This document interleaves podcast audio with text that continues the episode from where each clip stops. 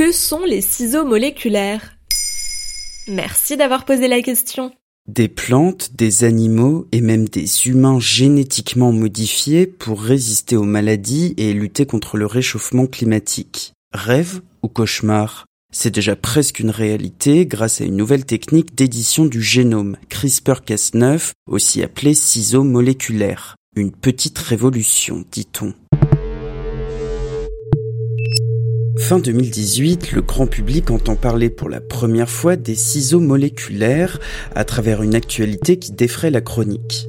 Un chercheur chinois annonce sur YouTube qu'il a fait naître des bébés résistants au VIH grâce à cette technique.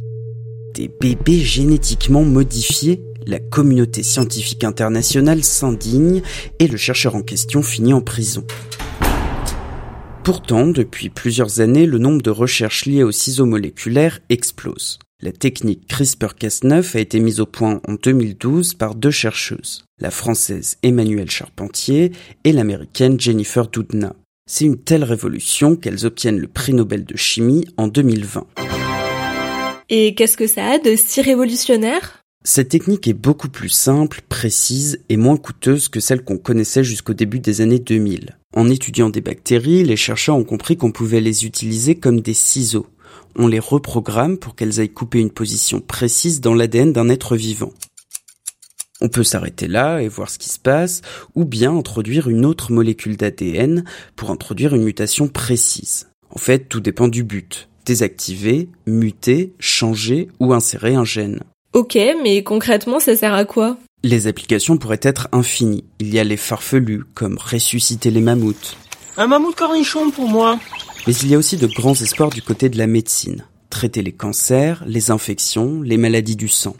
On cherche aussi à modifier l'ADN des moustiques pour les empêcher de répandre des virus. Les ciseaux moléculaires pourraient aussi aider à lutter contre le réchauffement climatique, en l'appliquant aux biocarburants ou à l'agriculture.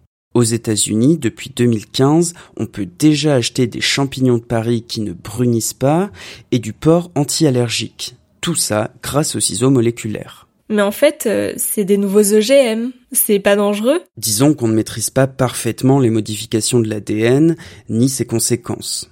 Jennifer Doudna elle-même a mis en garde sur les dérives possibles de son invention. En Europe, la Cour de justice de l'UE a tranché. Ce sont bien des OGM, donc leur utilisation est très limitée par une loi qui date de 2000 ans. Mais cela pourrait changer. Fin avril, sur demande des lobbies agrochimiques, la Commission européenne a annoncé qu'elle allait ouvrir un débat public sur ces nouvelles techniques, dans l'idée où elles pourraient contribuer à une agriculture plus durable. La controverse ne fait que commencer. Voilà ce que sont les ciseaux moléculaires. Maintenant, vous savez. Un épisode écrit et réalisé par Quentin Tenot. En moins de 3 minutes, nous répondons à votre question. Que voulez-vous savoir? Posez vos questions en commentaire sur les plateformes audio et sur le compte Twitter de Maintenant vous savez.